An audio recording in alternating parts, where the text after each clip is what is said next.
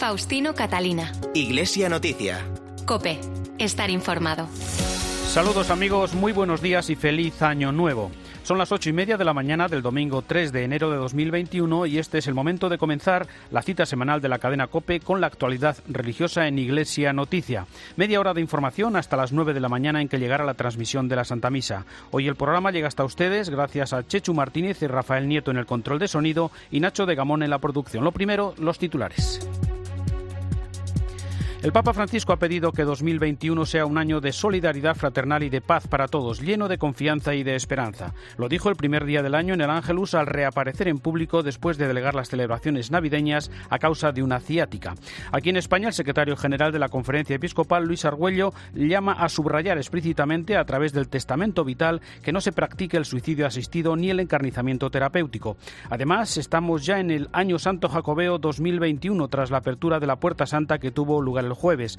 La pandemia obliga a suspender por segundo año consecutivo las procesiones y actos públicos de la Semana Santa de Sevilla y el próximo miércoles se celebrará la jornada del clero nativo y del Instituto Español de Misiones Extranjeras en el centenario de su fundación. Faustino Catalina. Iglesia Noticia. Cope. Estar informado. El Papa Francisco rezó el Ángelus desde la Biblioteca Apostólica en el primer día del año tras suspender su presencia el día 31 en las vísperas y el Te Deum de Acción de Gracias, así como en la Eucaristía de la fiesta de Santa María, Madre de Dios, y Jornada Mundial de la Paz a causa de un fuerte ataque de ciática. Francisco envió un mensaje en favor del diálogo y la reconciliación ante los conflictos de diversas partes del mundo agravadas por la crisis del coronavirus. Vamos a recordar esta primera información con la crónica de la corresponsal de la cadena COPE en Roma y el Vaticano, Eva Fernández. Buenos días. Buenos días. Finalmente el Papa consiguió sobreponerse al ataque de ciática que le impidió participar en el Tedeum del 31 de diciembre y en la misa del 1 de enero. En su primera comparecencia pública y ante una plaza vacía por el confinamiento que vive Italia, el Papa pidió que en 2021 se derrote la indiferencia. Los dolorosos eventos que han marcado el camino de la humanidad el pasado año, especialmente la pandemia, nos enseñan lo necesario que es interesarse por los problemas de los otros y compartir sus preocupaciones. Esta actitud representa el camino que conduce a la paz porque favorece la construcción de una sociedad fundada en las relaciones de fraternidad. La brújula del Papa Francisco para 2021 tiene estas coordenadas: paz, esperanza y concordia para que las sociedades destierren el egoísmo y la cultura del descarte. La paz no es solo ausencia de guerra, sino vida rica de sentido, configurada y vivida en la realización personal y en el compartir fraterno con los otros. Entonces, esa paz tan ansiada y puesta siempre en peligro por la violencia, el egoísmo y la maldad se convierte en posible y realizable. El lema del mensaje para la Jornada Mundial de la Paz centró el contenido de las primeras palabras del Papa en 2021, un año para el que desea que la fraternidad reine en las sociedades y se ofrezcan palabras de consuelo, ternura y solidaridad a quien lo necesite. La paz es sobre todo donde Dios debe ser implorada con incesante oración, sostenida con un diálogo paciente y respetuoso, construida con una colaboración abierta a la verdad y a la justicia y siempre atenta a las legítimas aspiraciones de las personas y de los pueblos. De e dei popoli. Tras el rezo del Ángelus, mandó un mensaje de aliento a la población de Yemen y de Nigeria para que en estos países reine la concordia. Previamente, en la homilía que había preparado para la misa de primero de año y que leyó el secretario de Estado, el cardenal Parolín, el Papa había advertido que además de la vacuna para el cuerpo, se necesita la vacuna para el corazón, que es el cuidar unos de otros sobre el espíritu del mensaje del Papa para la Jornada Mundial de la Paz, este año sobre la cultura del cuidado como camino para la paz, recordamos las palabras aquí en COPE del vicario para el Desarrollo Humano Integral y la Innovación de la Archidiócesis de Madrid, José Luis Segovia no es simplemente la ausencia de la guerra, es, el, en este momento en que vivimos pues una sociedad muy crispada, una vida pública eh, pues donde se demonizan los unos a los otros, no, es el descubrimiento del otro como un regalo. El otro es un regalo para mí. Eh, cuando el otro es vivido como un regalo para mí, que además del que tengo que aprender, aunque piense distinto de mí, aunque tenga otra visión diferente, eso me permite descubrirlo como un amigo, como un hermano, y eso nos permite caminar hacia una cultura de la paz. Cuando el otro lo consideramos un adversario, un competidor o un enemigo. Y lamentablemente en la, en la vida pública cada vez se está introduciendo más ese concepto de enemigo y al enemigo teóricamente lo que hay que hacer es destruirlo, ¿no? Y sin embargo el Papa lo que propone es un camino de paz donde, donde no existen enemigos. En el lenguaje cristiano, y me atrevería a decir en el humano, no puede existir. Tenemos que destrozar para siempre la palabra enemigo. Hay que descartarla del diccionario. No podemos ser oponentes, adversarios. Eh, eh, no pasa nada siempre que el otro no sea alguien a destruir, sino alguien con quien podemos construir un futuro. Y nadie puede quedar descartado de la construcción de un futuro de paz y de justicia. En el año que ha terminado, sin viajes apostólicos y pocas audiencias con fieles, el Papa ha estado cerca de los creyentes a través de los medios de comunicación que han transmitido sus reflexiones y esperanzas frente a los cambios que ha traído el coronavirus. Es el momento para el comentario en Iglesia Noticia de Antonio Pelayo. Buenos días. Buenos días. Hace apenas 48 horas hemos dejado atrás el 2020, un año que se cierra con el trágico balance de más de un millón de muertos y varios millones de contagiados en los cinco continentes. No es aventurado pensar que el 2021 será menos dramático porque, aunque el número de fallecimientos y contagios seguirá creciendo, la llegada de las vacunas supone, como han asegurado los expertos, un barrunto de luz después de meses de densas tinieblas. La Iglesia y el Papa han estado muy cercanos a las víctimas de la pandemia y mantendrán esa actitud en los meses venideros. Francisco, obligado a respetar las restricciones impuestas por las autoridades sanitarias, no se ha distanciado de la humanidad castigada por el virus. Se ha inventado nuevas fórmulas de presencia, las misas matinales de Santa Marta transmitidas en directo, su impresionante ceremonia el 27 de marzo bendiciendo al mundo en la como nunca antes vacía Plaza de San Pedro, las audiencias de los miércoles y los ángeles dominicales en Mundovisión, los múltiples videomensajes asegurando su cercanía a los más diversos auditorios. Por ahora seguirá utilizando estos medios que le ofrece la moderna tecnología, pero en cuanto le sea posible, volverá a establecer un contacto personal con los fieles del mundo entero. Señal de esa voluntad es el anuncio de su visita a Irak en los primeros días de marzo y una agenda aún no precisada de viajes a otros países en la segunda mitad de este año. Pero no queda ahí la cosa. El Santo Padre ha convocado a partir del 19 de marzo un año de la familia que coincidirá con el año de San José, proclamado con ocasión de los 150 años de la declaración del esposo de la Virgen como patrono de la Iglesia Universal.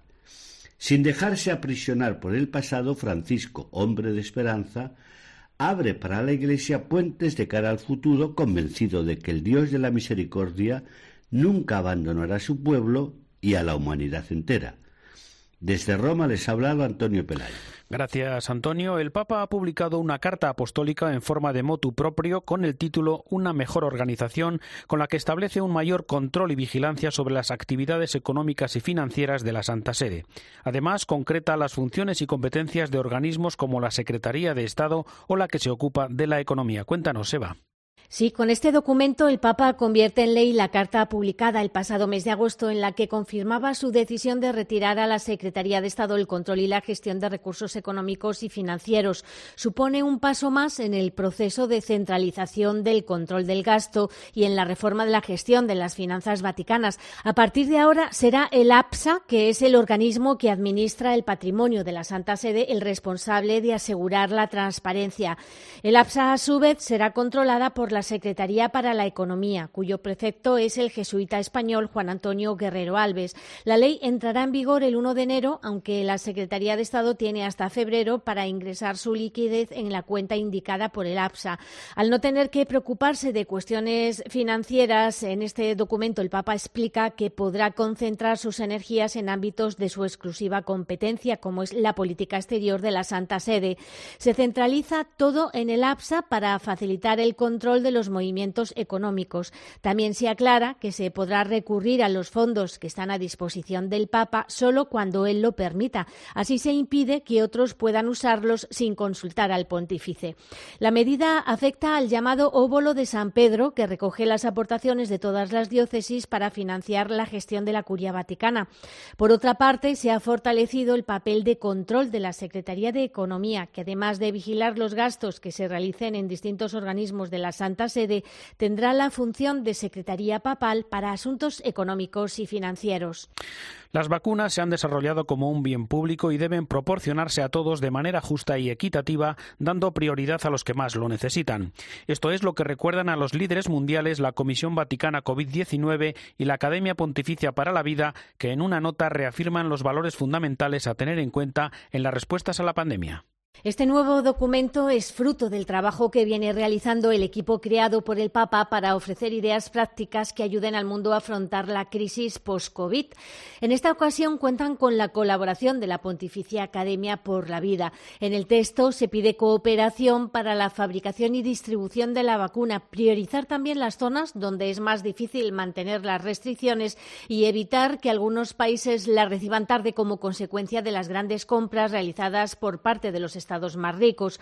A lo largo del documento se recuerda lo que el Papa Francisco ha repetido en distintas ocasiones, la necesidad de que la vacuna llegue a todos de forma justa y equitativa, dando prioridad a quienes más lo necesiten. A lo largo de los 20 puntos en los que se ha dividido el texto, se pide a responsables políticos e instituciones que las leyes del mercado no se antepongan a la necesaria preocupación por las naciones más pobres.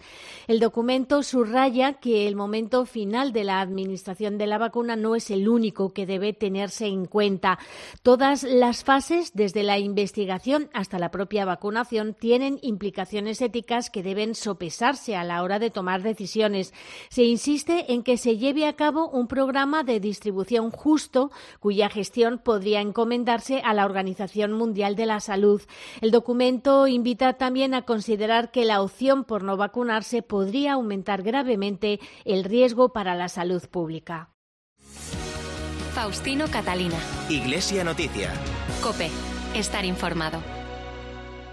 Líbano es un mensaje para el mundo. Son palabras de San Juan Pablo II en su último viaje a este país en 1997. Un mensaje de acogida, de fe, de convivencia, pero también de emergencia, la que están padeciendo ahora especialmente los cristianos tras la explosión del pasado agosto en el puerto de Beirut. Lo han perdido todo y nos necesitan. Esta Navidad, con COPE y ayuda a la iglesia necesitada, tú puedes ayudarles. Llama ahora al 91 725 92 12 o dona en resistelíbano.es. Resiste Líbano. Juntos levantaremos tu iglesia.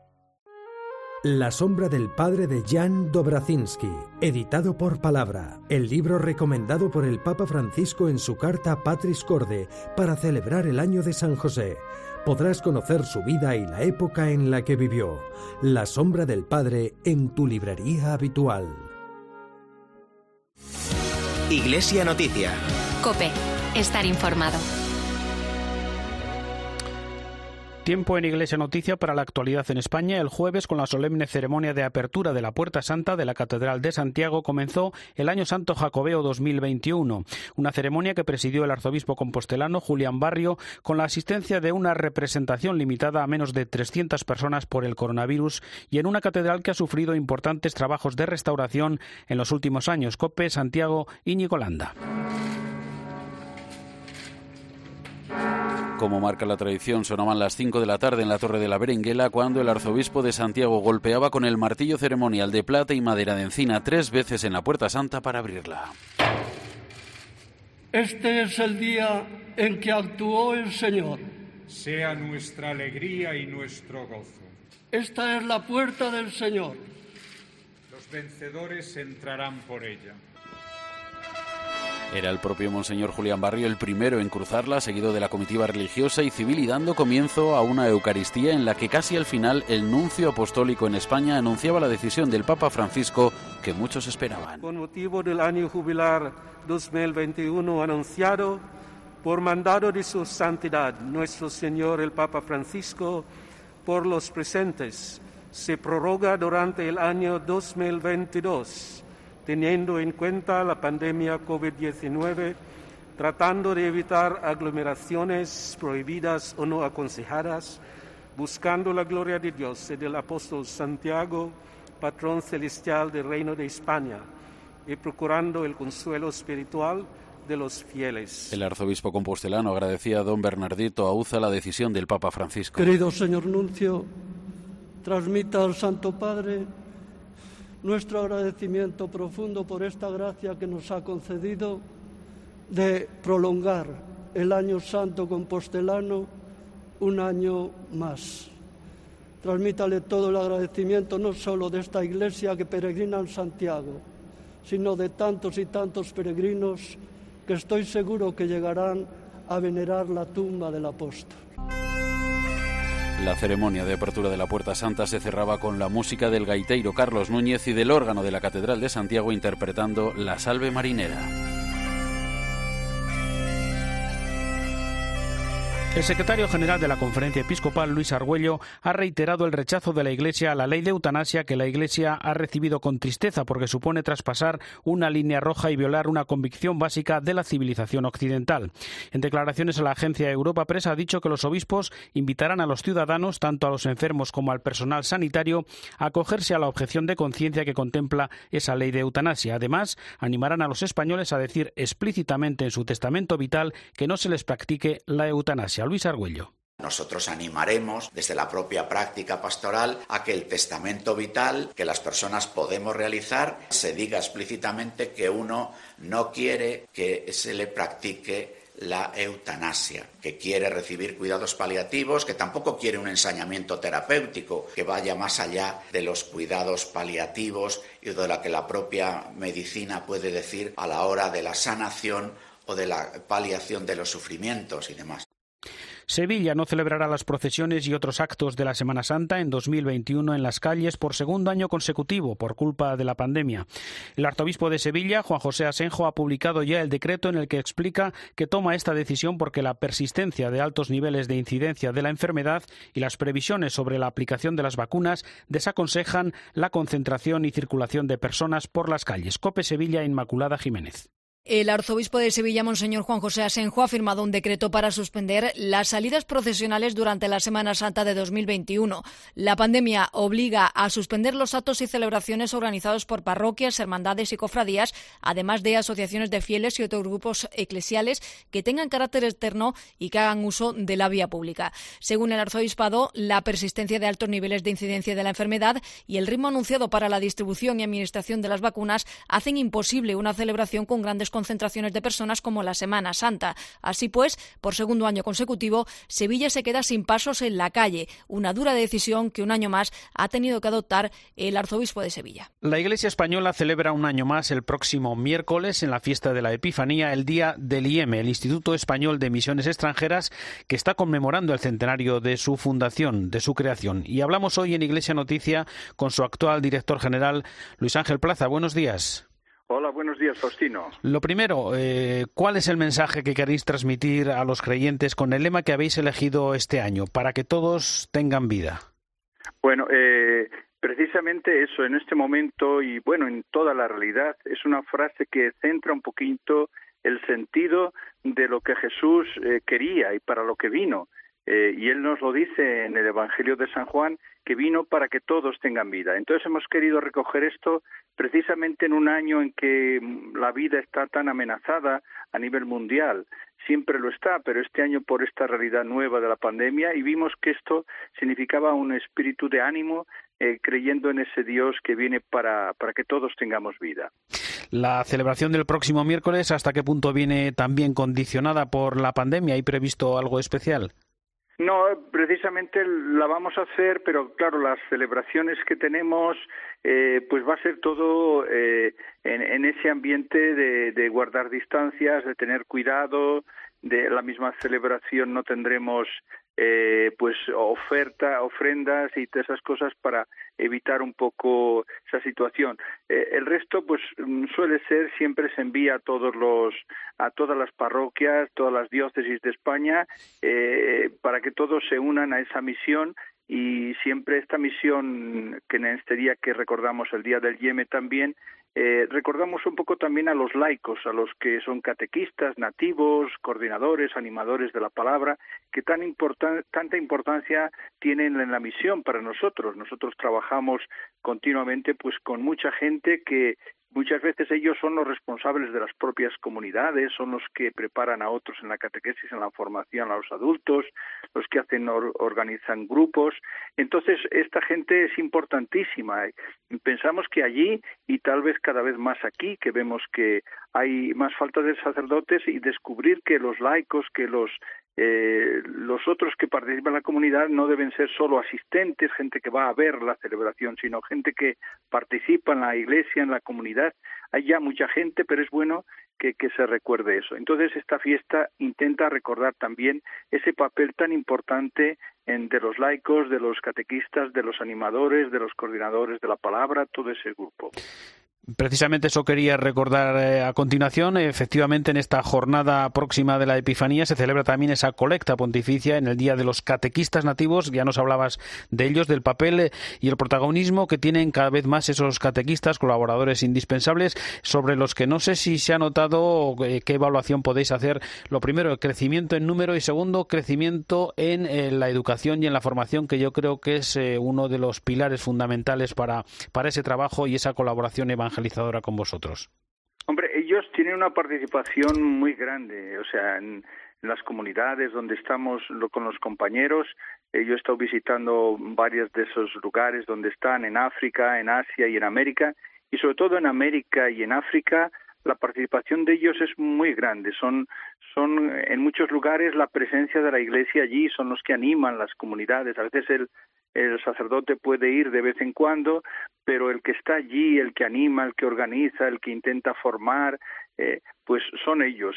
Eh, normalmente nosotros lo que hacemos es prepararles a ellos algunos grupos de, de, de laicos, de personas eh, preparadas para que después ellos puedan ayudar a otros. Pero vamos, el papel de ellos es fundamental en la Iglesia y necesario y por eso recordar eso en este día yo creo que es importante, eh, ya digo, pensando eh, en las regiones de misión, pero pensando también en España, que cada vez más eh, en Europa está siendo un lugar de, de, misión también en ese sentido, ¿no?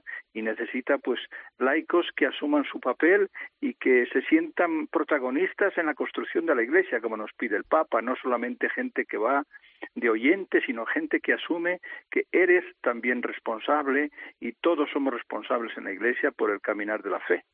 Además de estas celebraciones que estamos recordando, Día de los Catequistas Nativos, Día del IEM, ¿qué está suponiendo para vosotros, para el Instituto Español de Misiones Extranjeras, celebrar nada menos que el centenario de su creación, de su nacimiento? ¿Cómo lo estáis viviendo? Hombre, es un momento muy bonito que, que esta realidad que nos ha venido encima que ha trastocado todos los planes y proyectos, pues nos está nos ha complicado mucho, ¿no? Hemos porque mm, precisamente el centenario es un poco un momento de alegría recordando pues tanta gente que, que, que, que desde hace 100 años ha salido a la misión, ha sentido esa, esa llamada de Dios y ayudados por tanta gente, por tantas comunidades y han estado en tantos lugares con experiencias muy bonitas, pues queríamos un poco celebrar todo eso, recordar a esas personas, recordar algunos acontecimientos que nos puedan servir también para hoy y todo eso suponía encontrarse. Y, y, eso ha sido difícil y ha sido difícil este año y entonces hay varios actos que están casi preparados, tenemos una exposición, tenemos un, encuentro de, de, lo que llamamos amigos del Yeme, amigos, porque alrededor de, los compañeros pues hay mucha gente que apoya, que, que, está con nosotros, que reza con nosotros, familias, eh, amigos, entonces toda esa gente queremos encontrarnos, pues también lo hemos suspendido, y, pero queremos hacerlo, estamos, pensamos que, que aunque sea un poquito después, no pasa nada, porque lo importante es poderlo celebrar aunque sea una fecha un poco más atrasada. Entonces, a depender de cómo vaya la cosa, pues eh, retomaremos algunos de los planes que hemos tenido que, parar por, por estas circunstancias. Además de, ese paréntesis obligado para algunas cosas, eh, eh, en vuestra reflexión que habéis hecho de cara a este centenario, ¿trae algún tipo de cambio, de nuevos retos, de nuevas orientaciones en vuestro trabajo misionero y evangelizador allí donde estáis presentes? Bueno, eh, nosotros una de las cosas que estamos replanteando también y con motivo del centenario también lo hemos relacionado es la forma de organizarnos también, ¿no? Nosotros estábamos eh, en grupos eh, en, en, los diferentes continentes. Los grupos ya son muy pequeños y en algunos lugares casi casi han quedado dos, tres personas. Entonces estamos pensando y replanteando cómo organizarnos mejor eh, y la estructura nuestra cómo puede ser mejor, un poco lo que dice el Papa, respondiendo a la nueva situación, a la misión, pues tenemos que repensar nuestras estructuras, nuestras organizaciones, cómo lo organizamos para poder responder mejor hoy, pues como hicieron en otras épocas, hoy tenemos una realidad nueva donde nos encontramos probablemente pues una una situación misionera que ha cambiado mucho, eh, que el Papa nos habla de que toda la Iglesia es misionera, eso nos obliga pues a reflexionar todo eso y la organización. Entonces estamos pensando también cómo organizarnos para responder mejor a esa misión. Y entonces, eh, bueno, pues es un poco eh, el deseo de repensar. tenemos en plan hacer un, una nueva forma jurídica que llamamos en, en, nuestro instituto y estamos ahí organizándolo. También nos lo está complicando un poquillo la situación porque necesitamos mm, algunos viajes y encuentros con, en Roma con la Congregación para la Fe y todo eso pues nos, nos está atrasando. Pero vamos, pensamos que es un buen momento también para repensar algunas cosas, nuestro trabajo y recoger todo lo bueno que hay y que ha habido ver cómo podemos responder mejor en esta nueva situación que tenemos, donde somos bastantes menos, donde las situaciones en los países, algunos países han cambiado. Todo eso lo estamos pensando y el centenario nos quiere ayudar también a eso. Luis Ángel Plaza, director general del IEM, el Instituto Español de Misiones Extranjeras, nuestra felicitación de nuevo por ese centenario y muchas gracias una vez más por atender la llamada de Iglesia Noticia aquí en la cadena COPE. Buenos días.